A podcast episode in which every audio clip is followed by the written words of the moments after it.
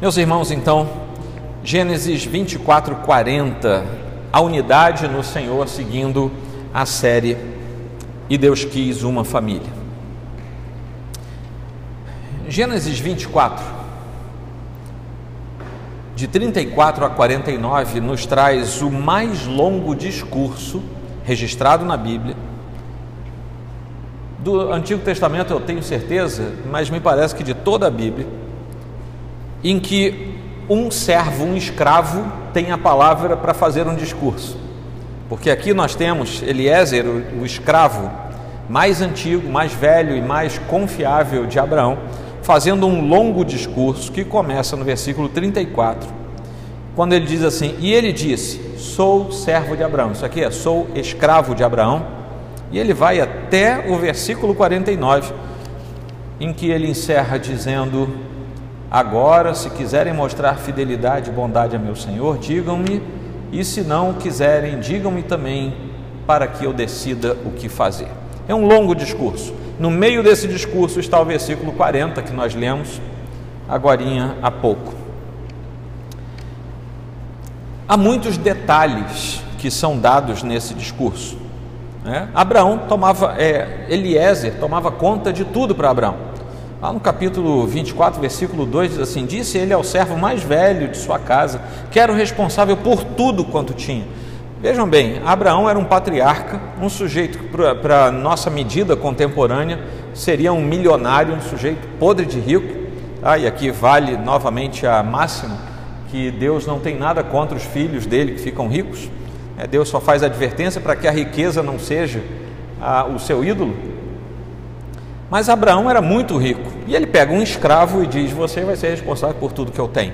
Era uma espécie de mordomo, mas ele era um escravo, não deixou de ser escravo por causa disso. E aqui, Abraão chama, é, capítulo 24, Abraão chama esse homem e diz assim: Olha, você vai fazer algo para mim, você vai sair daqui, vai ter a terra de onde eu saí.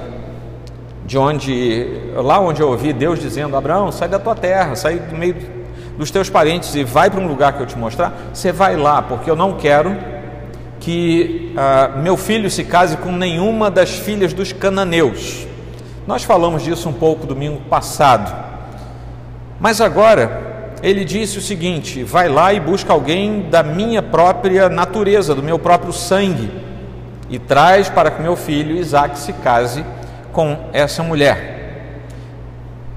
Ele obrigou Eliezer a fazer um juramento. E Eliezer falou: Tudo bem, Abraão, é, mas se eu chegar lá e a mulher não quiser vir comigo? Abraão disse: Não tem problema, você vai ficar desobrigado disso. Você, o, o seu juramento fica automaticamente suspenso se você chegar lá, cumprir a sua viagem e ela não quiser vir, você fica desobrigado. Interessante que além de Abraão confiar a um escravo todos os bens que ele tinha, ele também confiou no escravo e em sua palavra, porque ele podia ficar fazendo hora no meio do deserto e voltar não sei quantos meses depois e dizer: Abraão, fui lá, mas ninguém quis vir comigo. E ele teria acreditado, porque ele falou: é a tua palavra que vai dizer se ela quis vir ou não com você, você vai ficar desobrigado. Mas ele falou sobre é, Eliezer, ou Eleazar, depende da, da versão bíblica, mas ele chegou lá, como é que está escrito aqui na NVI? Uh, nem, nem me lembro agora, mas ou Eliezer ou Eleazar. É, é, que nem Mardoqueu e Mordecai, né? tem algumas versões que mudam o nome do personagem. Mas ele chega lá na terra dos parentes de Abraão, lá na cidade de Naor, lá em Ur, dos caldeus. E ele diz então, ele conta tudo, lá na casa de Betuel, que era o antecessor, o antecedente da, da família de Abraão, da família atual de Abraão, conta tudo. E ele então desenrola aquele seu ministério e aquela sua missão.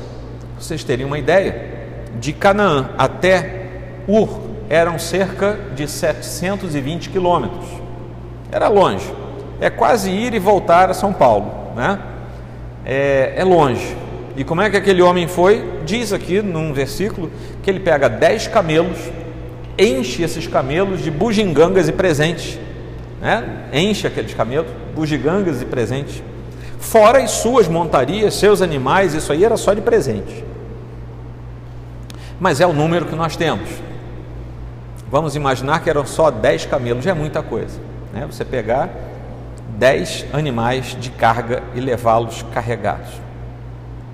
Ele vai lá, anuncia que é servo de Abraão, ele em momento algum diz: Eu me chamo Fulano e eu vim. Não, eu sou servo de Abraão. E ali ele já nos ensina uma lição, porque ele vai fazer, vai cumprir a missão que o seu Senhor lhe mandou, sem querer dar o seu nome. E a igreja de Cristo precisa voltar a essa lição primária. Nós não estamos aqui para fazer o ministério do pastor Joel acontecer, nem do diácono Fio acontecer, nem da irmã Esther acontecer. Nós estamos aqui para fazer com que a obra de Cristo aconteça. Nós estamos falando em nome de Cristo e para Ele. E a igreja tem essa missão. Tá bom? Todo mundo sabia quem era ele. E eu acredito que ficando alguns dias na casa do pessoal, ele falou o nome dele, né? Claro, mas a missão dele foi em nome de Abraão. A missão da igreja é em nome de Cristo, mesmo que se saiba quem é o Joel, quem é o Fio, quem é Esther. Tá bom, gente? É, nós não somos forçados a ser anônimos, mas estamos aqui para fazer algo em nome do Senhor. Toda luz, toda honra, toda glória tem que apontar para o Senhor da igreja e não para a igreja local ou para os seus membros. Então, quando Deus nos orienta a fazer o que precisa ser feito, Ele nos dá todos os meios, nos conduz, nos leva, assim como fez com Eleazar. É, e nesse sentido, nesse pequeno versículo, nós vemos três coisas muito importantes acontecendo aqui. Deus sempre vai conosco. Quando Deus nos manda, Ele sempre vai conosco. A nossa caminhada vai ser bem sucedida por causa do Senhor. Segunda coisa. E a terceira coisa é que, em se tratando de família, Deus mesmo a prepara para nós. Então, são esses três episódios que nós vamos verificar juntos nesta noite. Deus enviará o seu anjo com você. Se Deus mandar você fazer alguma coisa, o Senhor estará com você. Deus está sempre com os seus filhos, nenhum dos filhos de Deus anda sozinho por aí. Nós sempre somos acompanhados é, pelo Senhor, e essa é a mensagem que Abraão deixa a Eliezer, Eleazar, seu servo enquanto eles. Vou combinar com vocês, vou chamar o sujeito de Eliezer, tá bom? Para não ficar falando toda hora isso ou aquilo. Eliezer. Então, é, enquanto ele se dirigia à família de Betuel, que estava lá é, na casa de Naor, é, que era antecedente a Abraão, ele se dirige lá muito mais do que para encontrar uma família. A mensagem que ele recebe da parte de Deus ali é que ele precisava primeiro de um encontro com Deus, porque Deus só anda com aqueles que se encontram com Deus. Deus não anda, Deus não tem responsabilidade alguma com quem não se encontrou com Deus. Então, quando você olha para o universo, este mundo caído, e você vê um filho do Senhor e um outro que não é filho do Senhor, Deus não tem responsabilidade alguma com aquele que não é seu filho. É como você, você vai para uma escola, leva o seu filho para lá, acontece algum imprevisto lá, você vai cuidar do seu filho. Você não tem responsabilidade para com o filho dos outros. Você pode até graciosamente ajudar em alguma coisa. Deus graciosamente também pode ajudar aquele que não é seu filho mas ele não tem responsabilidade. A responsabilidade de Deus é estabelecida pelo ato vicário de Cristo na cruz. Aquele que está em Cristo é filho de Deus, e esse filho de Deus é alvo da responsabilidade eterna, graciosa e pactual do Deus da Escritura. Ora, quando Deus nos chama com Ele, a andar com Ele, na verdade, essa, esse é um é uma forma que nós temos de ver as coisas, mas na verdade, Deus está nos chamando para perto dele, para ele andar conosco. Tá bom? É como nós dizemos: "Ah, eu me converti ao Senhor". Na verdade, você foi convertido ao Senhor. Há algumas expressões que nós usamos é, que não tem problema, você não vai pecar se usar essas expressões, mas elas não traduzem para nós a realidade mais profunda dos fatos. Quando nós voltamos para Gênesis 17, por exemplo, nós vemos que o início do capítulo fala de Abraão, que deveria, a, a ideia é que Abraão, a partir daquela informação, deveria sempre andar segundo a vontade de Deus e ser totalmente íntegro para com Deus. E que isso faria valer sobre a vida de Abraão todos os conceitos da aliança que Deus havia estabelecido. E não apenas sobre a vida de Abraão, mas isso se desdobraria na descendência do patriarca. Nessa ocasião, Abraão já estava velho. Mas nos versículos 1 e 2 nós lemos assim: Quando Abraão estava com 99 anos de idade, o Senhor lhe apareceu e disse: Eu sou o Deus Todo-Poderoso. Ande segundo a minha vontade e seja íntegro estabelecerei a minha aliança entre mim e você e multiplicarei muitíssimo a sua descendência. Aliança estabelecida por Deus. Temos falado disso aqui domingo após domingo nessa série. Mas há determinadas é, prerrogativas para a manutenção e a vista é, dos nossos olhos das resultantes da aliança feita com Deus. Quando nós chegamos ao final da Bíblia, eu estou em Gênesis, primeiro livro, quando chegamos ao final, não último, mas ao final da, da Bíblia, no livro, na segunda carta de João, no versículo 2, nós lemos assim: Por causa da verdade que permanece em vós, estará convosco para sempre. Nós vemos que o apóstolo João, quando se refere à firmeza dos irmãos aos quais ele escreve, ele demanda que haja firmeza. Firmeza nada mais é do que aquilo que Deus tinha falado para Abraão lá em Gênesis 17 fique na minha presença e seja íntegro, ou seja, seja firme, permaneça, não abra mão, ande comigo. É isso que Deus está mandando, do Gênesis até o final da Bíblia, que nós façamos. E quando chegamos ao Apocalipse, nós ainda vemos que aquele que perseverar até o final, esse será salvo. Então há uma necessidade de nos mantermos integralmente na presença do Senhor. Quando o Senhor Jesus se despede dos seus discípulos, naquele trecho que nós dizemos, que é o da grande comissão, ou seja, quando ele estabelece a ordem primária para a igreja, ele encerra dizendo em Mateus 28, 20: E eu estarei com vocês até o final dos tempos, até o fim dos tempos. Então vejam bem, o Senhor manda, ele exige perseverança, ele exige firmeza e integridade da nossa parte. Mas ele diz como o Senhor falou para Abraão, Jesus, Jesus Cristo também fala para nós: Eu vou ficar com vocês o anjo do Senhor vai com você, Eliezer. Jesus diz: Eu vou andar com vocês até o final dos tempos. Deu para entender essa conexão? Isso é um, uma verdade permanente na vida do Filho de Deus. Segundo ponto é que você vai ter êxito nessa missão. A missão era temerária e certamente era uma missão que envolvia perigos aí não tem jeito, a gente tem que apelar para a exegese que a gente faz, né? Porque o juramento precisava ser feito diante do Senhor dos céus, é o Deus dos céus e o Deus da terra, está lá no versículo 3. E jure pelo Senhor, o Deus dos céus e o Deus da terra. Quando a gente vai pesquisar um pouco mais esse versículo, a tradução melhor aqui seria o seguinte: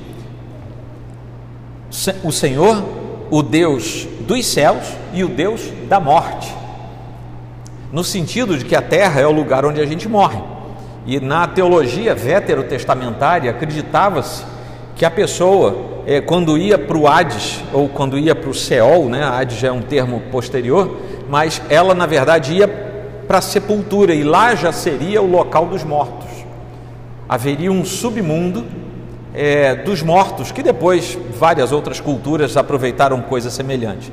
Mas ao longo do Antigo Testamento, os hebreus foram evoluindo nessa forma de crer a respeito do mundo dos mortos.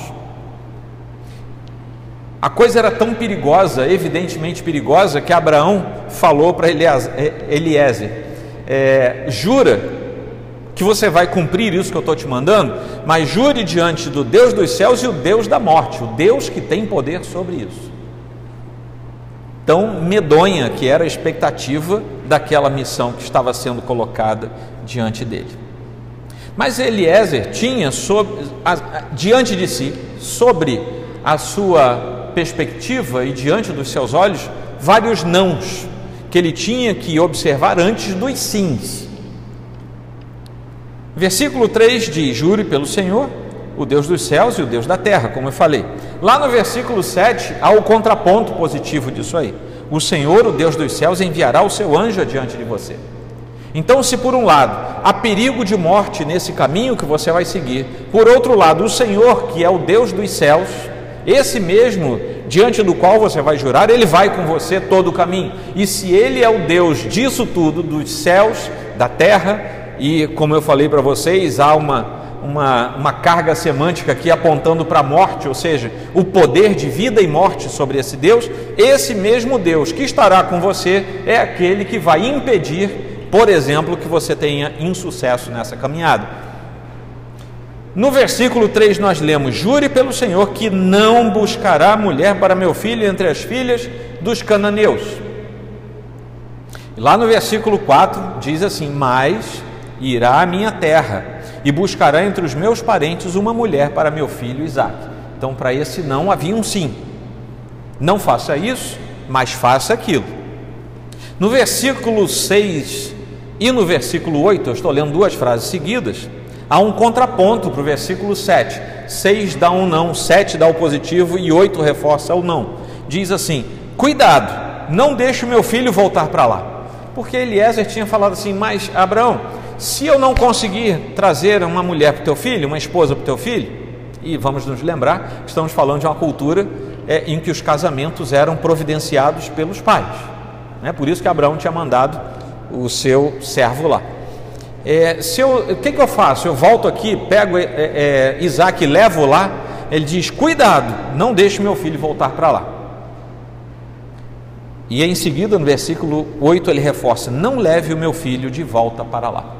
No versículo 7 havia é, Abraão havia dito o seguinte: O Senhor me tirou da casa do meu pai e de minha terra natal e me prometeu sob juramento que a minha descendência daria esta terra, não aquela terra de volta, esta terra. Não leve o meu filho para lá. Não arranje mulher entre os cananeus. Não leve meu filho para lá. E Deus dava a solução. Então, com essas observações eh, quanto à sua jornada, Eliezer então começa a andar, a, começa a sua importante caminhada, a fim de que houvesse a perpetuação da família de um cristão, não Abraão, ele era pré-cristão, mas nós, cristãos, devemos a nossa existência como filhos de Deus a atos que Deus, ao longo da história da redenção, promove promoveu para que nós estivéssemos aqui hoje. Aqui eu destaco três pontos. Toda jornada requer necessariamente que estejamos em sintonia com o Senhor e na certeza de que Ele estará conosco. A gente não conhece o futuro, nenhum de nós conhece o futuro. Né? Tem filme aí que tenta fazer o sujeito ir lá, depois voltar e conta o que viu lá na frente. Né?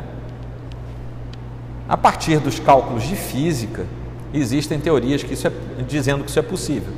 O problema é que ninguém é, conseguiu e, até, e, eu acho que a gente vai para o céu é, sem que alguém consiga fazer isso.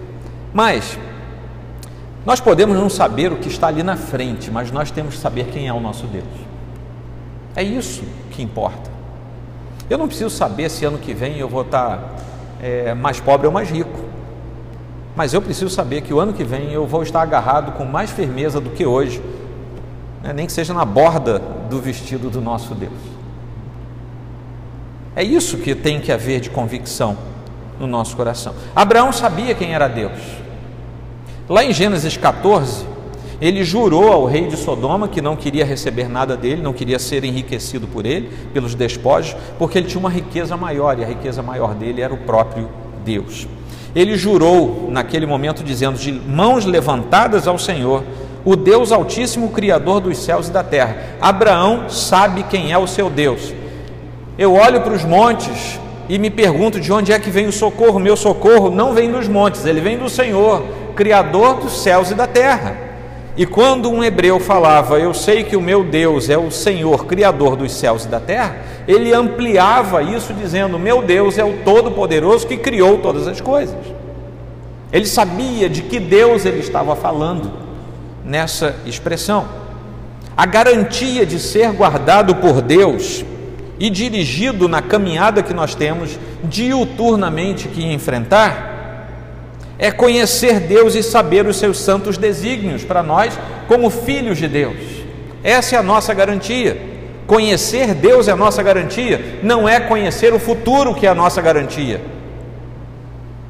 O ser humano tem a tendência de querer se antecipar ao futuro, não vai conseguir.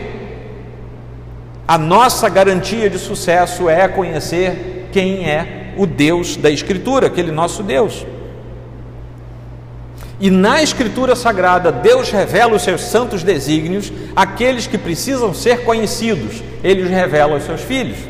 Ele não vai deixar nenhum dos seus profetas sem saber o que vai acontecer. Não no sentido da antecipação dos fatos comuns da vida, mas Deus nos revela aquilo que diz respeito à nossa salvação, à nossa filiação e à nossa chegada ao lar da glória. Segundo ponto, é que a família bendita do Senhor precisa se manter como família bendita do Senhor. Ora, Abraão tinha se antecipado em algumas coisas muito interessantes. Numa delas, é, antecipa é, o dízimo. Está né? Tá lá no, no capítulo 14 ainda, ele vê Melquisedeque vindo até ele, se encontrar com ele, e ele dá o dízimo muito antes que o dízimo fosse estabelecido pela lei. Uma outra coisa é que ele exige que seu filho se case com a mulher do mesmo clã, bem antes que Deus exija isso, porque isso só foi exigido lá em Deuteronômio, depois de Moisés. É que veio um, uma determinação da lei de Moisés nesse sentido. Então Abraão também se antecipou a isso. Ora, lá em Isaías 61, 9, nós lemos o seguinte: Seus descendentes serão conhecidos entre as nações e a sua prole entre os povos. Todos os que virem, os que os virem, reconhecerão que eles são um povo abençoado pelo Senhor. Na atualizada chama isso de família bendita do Senhor. Ora, aqui é uma fala de antecipação claro, clara à, à nossa realidade de hoje, porque no Senhor nós nos tornamos família abençoada do Senhor, mas isso não se aplica apenas à esfera espiritual se aplica também à nossa conjunção familiar. Se a família é abençoada, ela não pode se misturar com famílias amaldiçoadas. Não existe restrição na Escritura para, por exemplo, um rapaz e uma menina se encontrarem em denominações diferentes, porque Deus não faz a restrição por essa ordem, mas Ele faz a restrição pela ordem da natureza espiritual. O que quer dizer que Abraão disse: Não deixa meu filho se casar com uma mulher dentre os cananeus. E um cananeu ou uma cananeia pode ser membro de uma igreja, inclusive da nossa. Isso representa dizer que pode ser e há julgos desiguais dentro da mesma igreja local de membros da mesma igreja, batizados pelo mesmo pastor, comungando da mesa do Senhor e são julgo desigual. E também quer dizer que fora da estrutura da nossa instituição pode haver um julgo correto diante do Senhor, mesmo que não pertençam à mesma denominação. Porque Deus, quando olha para o homem, não vê o seu exterior, mas vê o seu coração. Nós podemos ter cuidados e devemos tê-los, mas a nossa percepção está naquilo que nós vemos e percebemos, não está nunca no coração, porque esse só Deus consegue ver. Abraão está nos dando aqui um exemplo claro para que os cuidados ao se buscar uma família assegure a perpetuidade de famílias abençoadas. Não gente entre gente amaldiçoada. Tá? Por isso que Sodoma foi destruído, tinha que tirar quem era abençoado do meio da maldição. E a mesma é a mesma relação se aplica a isso aqui. Quando nós lemos passagens como Gênesis 9, Noé amaldiçoa Canaã. Aí lá na frente Abraão diz assim: "Não pega uma mulher dentro dos cananeus". Por quê? Essa terra é amaldiçoada. Não traz mulher amaldiçoada para o meu filho. Nós lemos em Gênesis 15, 16, os amorreus sendo amaldiçoados. Os amorreus também habitavam Canaã. Por outro lado, em 18, 18 19, nós pregamos o 18, 19 aqui a semana passada. Abraão e sua família são abençoados e vão abençoar a terra. Então, aquele que é abençoado não pode se unir a quem é amaldiçoado. Em Deuteronômio 7, eu citei esse capítulo, as ordens de Deus para destruir os povos amaldiçoados e de jamais se casarem os filhos de Deus com aqueles povos amaldiçoados. Então, aqui a razão do porquê isso estava acontecendo. E finalmente, jamais podemos voltar para a antiga realidade, que foi a ordem que ele deu: não leva meu filho para lá de jeito nenhum. Abraão não permitiu que Eliezer levasse Isaac, no caso de a mulher se recusar a ir até onde eles estavam, mas permaneceu fiel ao chamado de Deus de deixar para trás a sua antiga terra, as suas antigas tradições a sua antiga pátria e prosseguir no caminho com Deus em direção àquilo que Deus lhe mostraria. E nesse momento ainda não tinha terminado a missão que Deus tinha dado a Abraão. Então ele não podia permitir uma volta. Ora, ele tomava agora essa decisão por um fato muito simples. Ele estava seguro de que se ele tomasse esses cuidados, a descendência dele também faria o mesmo. A conclusão a que nós chegamos é que Abraão tinha em mente que romper o vínculo de obediência ao chamado de Deus representaria romper a bênção. Essa é a ideia. Se você foi abençoado por Deus, você se une a algo que é maldito diante de Deus, na cabeça de Abraão estava muito claro: haverá maldição sobre mim se eu fizer isso. Deus fez uma aliança comigo. Ele mandou que eu andasse com ele fosse íntegro. Se eu fizer isso, eu não estou sendo íntegro, então eu vou perder a bênção do Senhor sobre a minha vida. É um pensamento é silógico, é o objetivo. E não está errado. É um pensamento que faz todo sentido.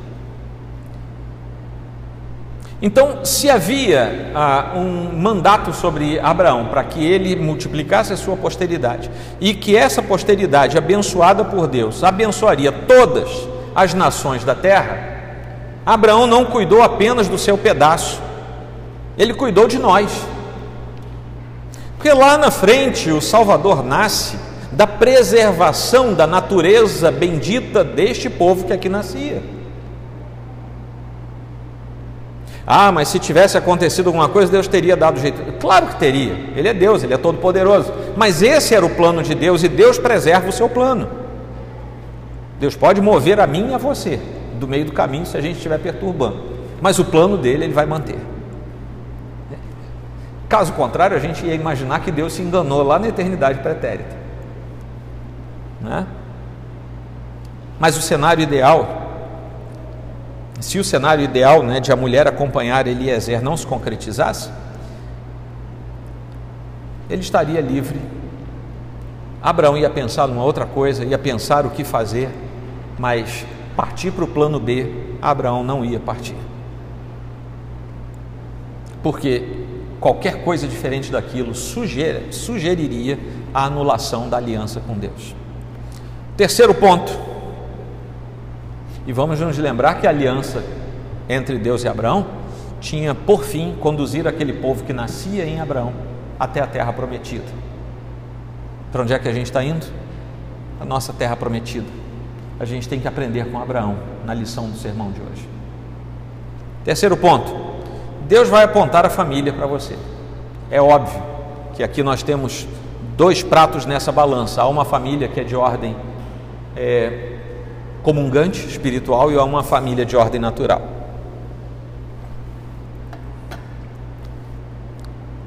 Deus aponta Rebeca para Isaac, para Eliezer levar até Isaac. E Eliezer deu uns passos muito interessantes. Se você ler aqui esse capítulo, ele é fantástico, ele é profundamente didático. Os passos de Eliezer foram os seguintes: primeiro, são seis passos. Primeiro, ele obedeceu às determinações de Abraão e cumpriu o seu juramento fielmente. Como eu falei para vocês no começo, ele não ficou rodando no deserto para se livrar daquela missão, que era uma missão estranha, né? Você ir até um, um, lugar que você não conhece ninguém dizer eu sou escravo do fulano e vim aqui, vou levar tua filha, viu? É uma, uma missão estranha, né? Se a gente pensar bem, se coloca aí você que tem filhos, né? aparece um sujeito que você não sabe de onde apareceu e diz assim: tudo bem, eu sou escravo do fulano, você não sabe onde ele está. Ele saiu anos, 25 anos antes daquela terra, ninguém mais sabe dele. E de repente chega o escravo da, que se diz o escravo daquele sujeito, dizendo assim: é, vou levar tua filha. Não é esquisito? Eu se tivesse uma, uma, uma, um calibre 12 lá em casa, eu resolveria de outro jeito se alguém fizesse isso com a Rafaela. Mas é pelo menos temerário pensar em algo assim. Então vamos nos colocar no lugar dele. Mas ele obedeceu às determinações de Abraão e cumpriu seu juramento fielmente. Ele fez aquilo que tinha sido ordenado aí. Segundo passo dele, ele foi inteligente. E aqui está uma lição que às vezes crente se esquece. Crente precisa ser inteligente. Estou dizendo que crente não é inteligente? Não, mas que de vez em quando parece que não é, parece. Temos que ter cuidado, porque se o Senhor nos deu perspicácia e argúcia, é porque Ele quer que nós a usemos. Ele foi inteligente, foi para o lugar e a hora em que as mulheres estariam à vista. Se você ler o versículo 11, ele diz assim: Eu vou lá para o poço na hora em que as mulheres vão até o poço pegar água.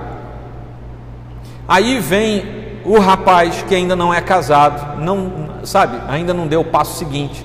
Aí ele quer que ele quer estar tá dentro de casa, trancado vendo televisão ou jogando videogame e pum, apareceu a namorada na frente. Não não vai aparecer.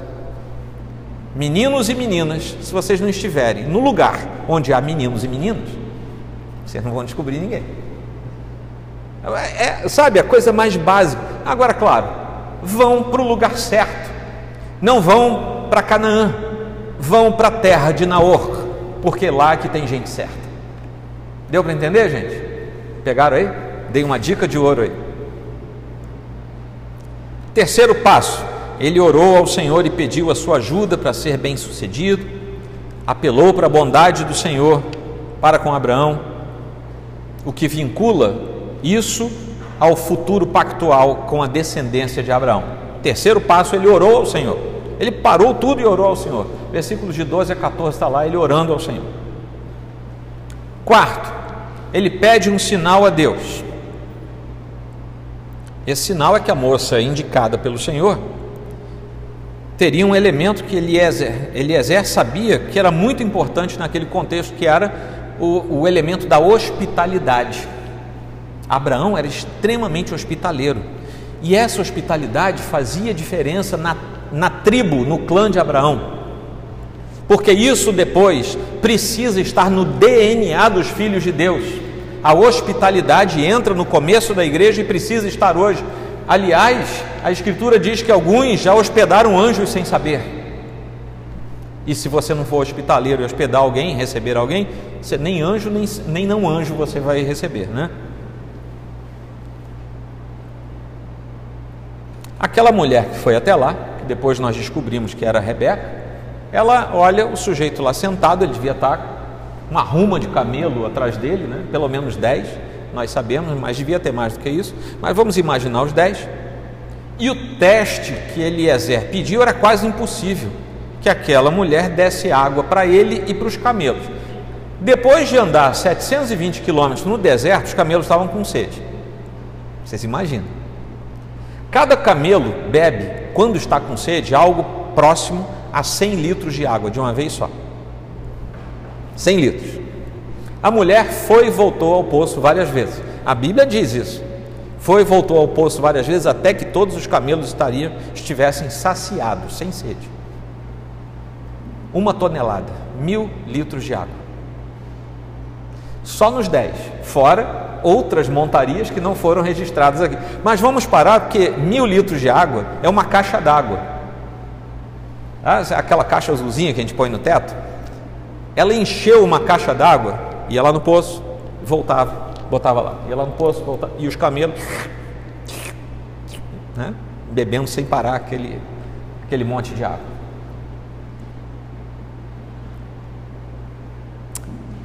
Não era fácil esse sinal.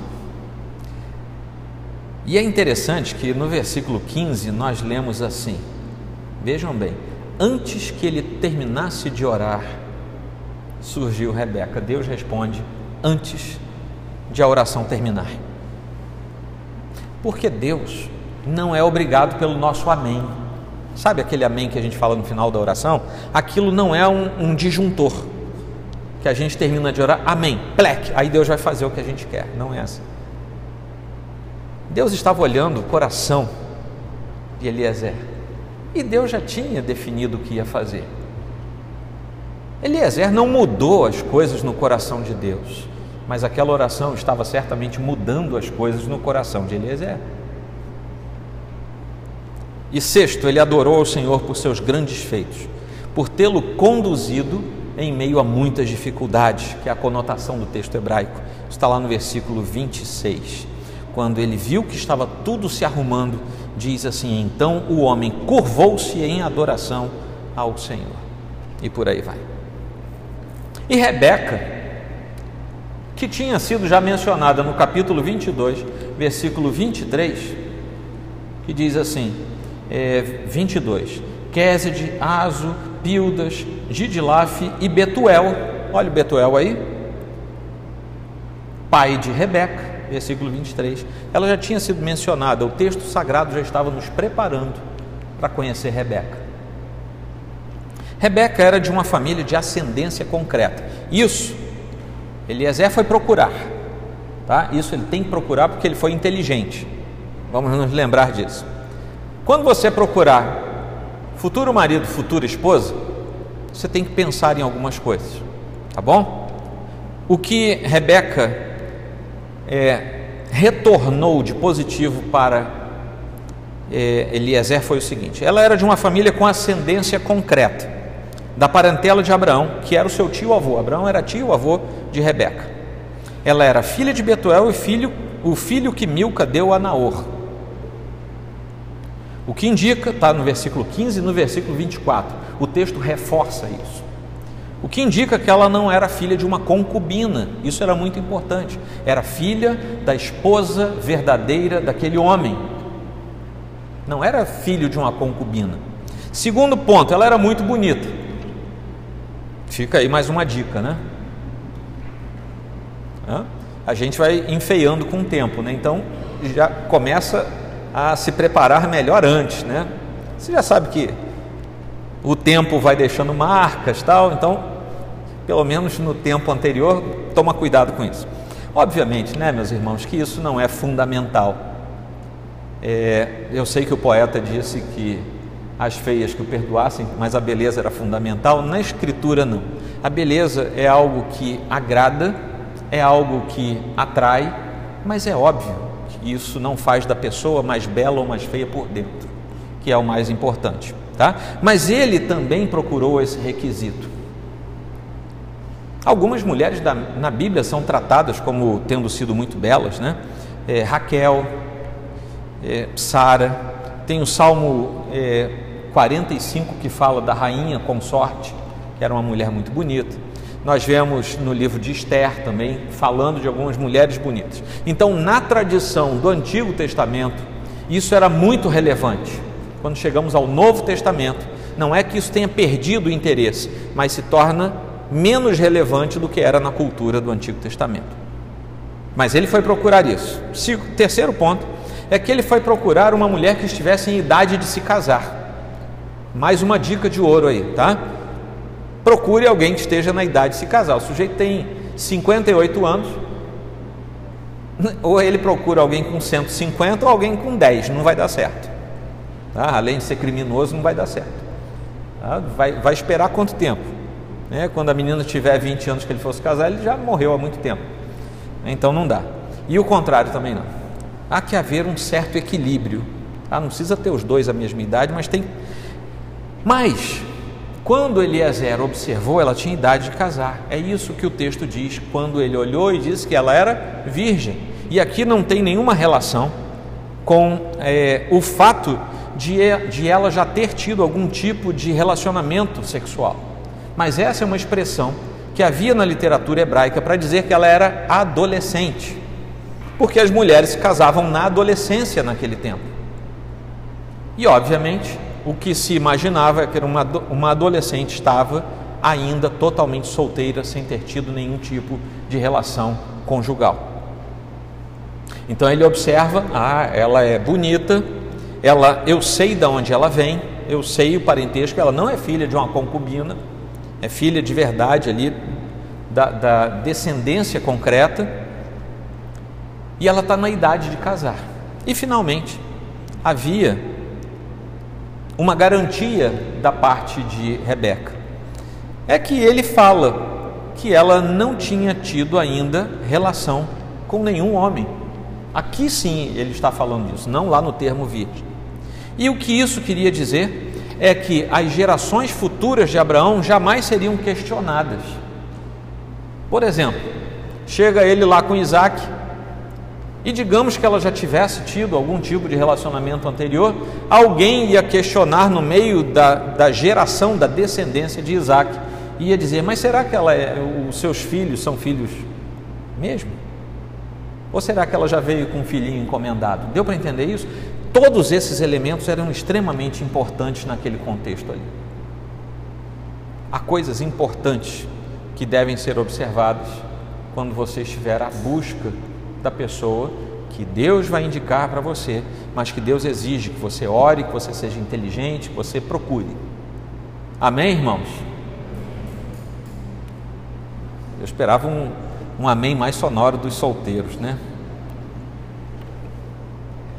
algumas conclusões a que nós podemos chegar. O caminho, a providência, o casamento e a redenção. Quatro conclusões. O caminho, um escravo é a primeira pessoa da Escritura registrado a orar por diretrizes diretas de Deus. Interessante isso. Por meio de sinais. O primeiro sujeito a pedir um sinal a Deus foi um escravo, né? a fim de saber qual era a direção, qual era a vontade de Deus. Embora, vamos trazer para nós, embora o crente deva orar sem cessar e ser agradecido por tudo ao nosso Deus, o Novo Testamento não nos dá nem um só exemplo de alguém pedindo sinal a Deus. Isso é muito curioso. Nenhum dos apóstolos pediu um sinal a Deus, nenhum dos bispos, pastores, anciãos, presbíteros do início da igreja pediu qualquer sinal a Deus. Você não vê lá, Senhor, faz chover, faz parar, né? como a gente vê no Antigo Testamento. Senhor, vou botar algodão aqui, ou ele fica seco ou fica molhado. Né? Senhor, se a mulher chegar aqui, ela vai dar água para os camelos. Não, a gente não vê o Novo Testamento com esse tipo de, uh, de oração feita por nenhum dos filhos de Deus. Por que isso? Porque agora nós somos instados pelo Senhor a exercitar a nossa fé pelo que somos no Senhor e pela palavra dele não mais pelo que nós vemos. Esses irmãos do Antigo Testamento precisavam ver, porque a cruz ainda era distante. Nós já passamos da revelação da cruz e o Senhor agora nos quer andando pelo que nós sabemos em Deus e não pelo que nós vemos com os nossos olhos. Segunda conclusão sobre a providência: os detalhes dessa viagem são poucos se comparados com os muitos detalhes relativos ao encontro e à resposta da oração daquele homem.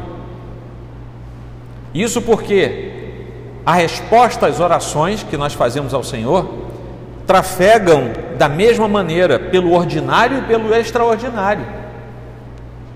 E Deus provê aos seus filhos tudo aquele, tudo aquilo que na sua santa sabedoria ele sabe que vai ser de providência imediata para os seus filhos. E o plano de Deus será executado por causa disso. Terceiro, o casamento. Um pensador diz que o casamento de Isaac e Rebeca poderia ser feito no céu, que não seria um sinal de que não falharia em alguma coisa. E nós vemos mais tarde que o casamento de Isaac e Rebeca teve problemas sérios e ele se torna totalmente disfuncional quando os seus filhos estão nascidos, Esaú e Jacó, principalmente quando eles se tornam adultos. E nós vemos ali o pai puxando por um filho, a mãe puxando por um outro, mentiras, traições, enganos. Uma família que foi produzida aos pés do Senhor torna-se disfuncional no meio do caminho. Isso é um alerta para nós.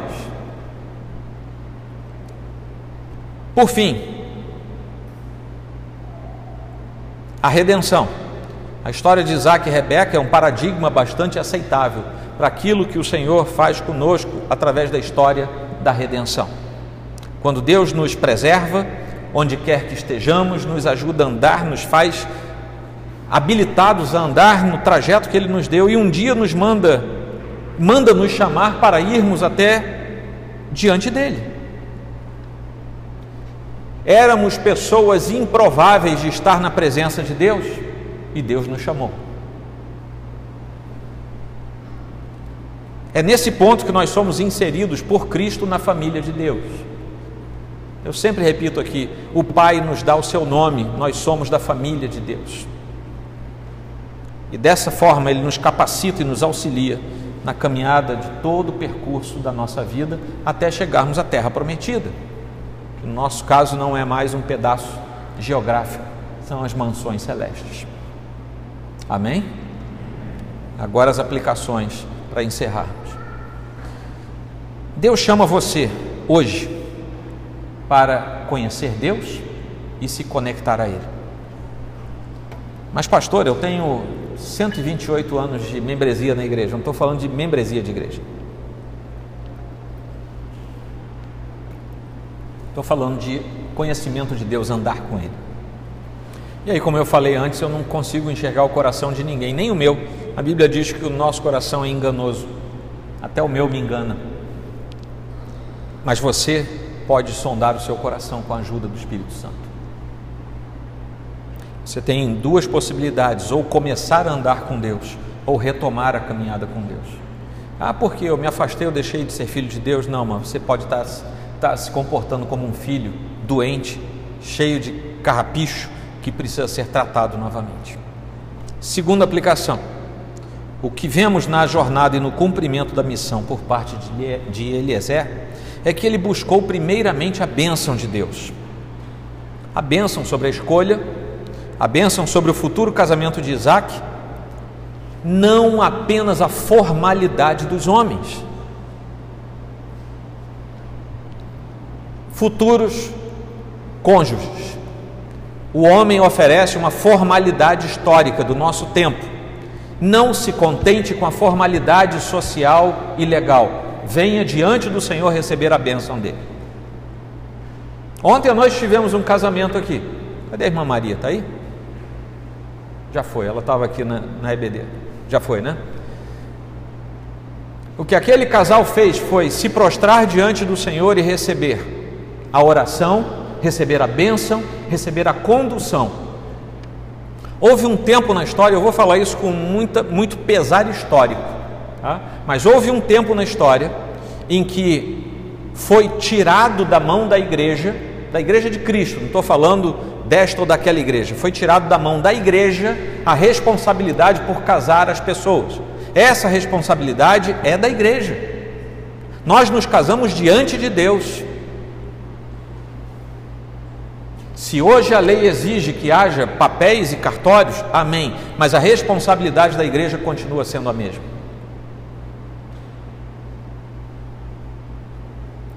Não vamos nos contentar com o que o homem nos oferece. Vamos fazer aquilo que Deus tem de melhor para nós ser derramado sobre nós, porque Deus nos oferece, é gratuito, é gracioso. Uma vez sendo a, a terceira aplicação, uma vez sendo uma família abençoada no Senhor, ande em sintonia com o Senhor e faça a sua parte para manter como para se manter como uma família abençoada. Não se permita passar pelo que Isaac e Rebeca passaram e depois se tornaram uma família disfuncional. Vamos guardar a parte boa da história e rogar ao Senhor que nós não sejamos lançados na parte má da história. Quarta aplicação. Aqui não tem jeito, é para os solteiros, tá? Antes de sair dando por aí dando tiro para todo lado, siga os passos de Eliezer. Obedeça a Deus, seja inteligente, ore ao Senhor, espere os elementos de confirmação no seu coração com calma, não se aflija. E depois de tudo, adore ao Senhor, você vai poder adorar ao Senhor. Amém? Procure alguém que lhe agrade. Alguém que esteja legal e espiritualmente desimpedido para se casar. Sabe por quê? Às vezes a gente ora e quer que Deus responda do nosso jeito, né? Ah, Senhor, me cura. Me cura como? Ah, o Senhor faz assim, assim, assim. Não, você vai pedir a Deus o, o quê? E deixa que Ele faz do jeito dele. Tá bom? Então não ultrapasse os limites que Deus deu. E finalmente, se você ora para se casar, se você ora para ter uma família funcional diante do Senhor, aguarde, porque haverá um grande finale para você. Houve um grande finale aqui para Isaac e Rebeca. Porque lá no finalzinho, versículo 60 e pouco, 62, 63, vejam bem, 63 diz assim: Certa tarde saiu ao campo para meditar. Então Isaac era um sujeito que gostava de meditar, né? Ele foi meditar no campo, né? Imagina, o coração dele sabia que o pai tinha mandado buscar uma esposa para ele, ele devia estar assim, né? Como será, né? Aquele negócio todo. Diz aqui que ao erguer os olhos viu que se aproximavam camelos. Ele não viu a mulher, viu camelo. Mas lá do lado dos camelos, versículo 64 de Rebeca também ergueu os olhos e viu Isaac. A mulher é bem mais esperta do que o homem.